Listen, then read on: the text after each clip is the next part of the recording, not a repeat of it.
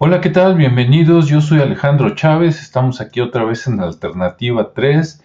Y bueno, ¿qué crees? Pues hoy te tengo, si es muy serio, para hacer un. Bien, vamos a ver es el priapismo.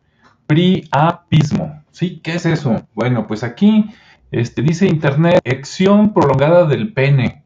¿Sí? Lo que haría contento a muchos. Dice, usualmente sin estimulación sexual. Dice, el priapismo y persistente ocurrir espontáneamente o está relacionado con ciertos antidepresivos o medicamentos para disfunción eréctil. O sea que los que están deprimidos les dan una pastillita, ¿verdad? Se les para por allá, con eso, por lo menos se ponen felices, ¿no? Dice, el síntoma principal es una erección a más de cuatro horas. Ahí ya se complica la cosa, ¿no? Porque pues ni, que la fiesta estuviera tan larga. O tente durante varias horas. Va para arriba, va para abajo, va para arriba, va para abajo, ¿sí? Pero eso está alorido o sensible. Ahí es donde la cosa está fea, ¿sí? Dice, se necesita tratamiento inmediato. Las opciones incluyen drenar la sangre del pene, ¿sí? Imagínense, ahí va la jeringa y sácale, ¿no? Compadre, sácale sangre. Y medicamentos para restringir la irrigación sanguínea. O sea, ¿no? Bueno, ¿y eso qué tiene que ver con el COVID? Ah, pues en un artículo de hoy que salió por acá en Microsoft Noticias, en tu computadora o en la mía, dice priapismo, el problema circulatorio provocado por COVID-19 que causa lecciones de cuatro horas. Sí, por Alejandro López, eh, de muy interesante. Dice, cada vez hay más ciencias que relacionan a la aparición de priapismo, una condición que causa acciones largas y dolorosas con COVID-19 grave, ¿no?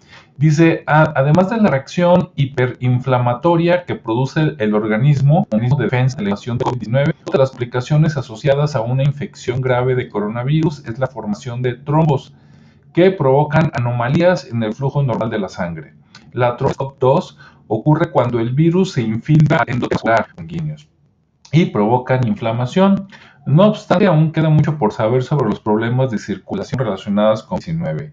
Tal es el capitismo, una condición en la que la fluidez del cuerpo cabezoso del pene se queda atrapada en él, provoca erecciones rosas que pueden mantener cuatro horas. Vean lo de nadie, ¿verdad?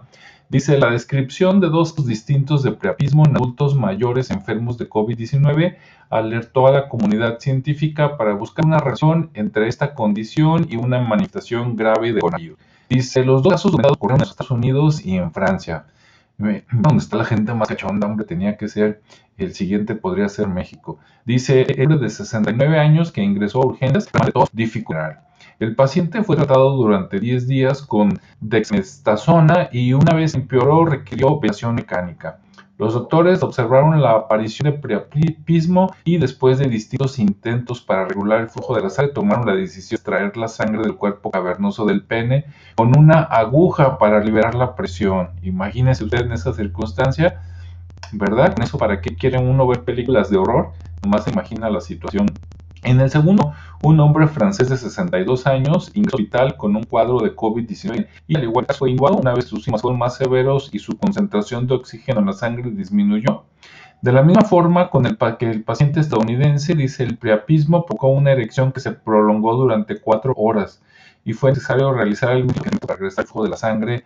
Eh, imagínate, al rato ya, en lugar de acabar con el COVID, pues más bien va a tratar de domasticarlo, ¿verdad? Bueno, pues estos son lo que me encontré por acá de salud de Microsoft Noticias, pero les pareció interesante y bueno, pues ya lancé claro que es algo muy grave.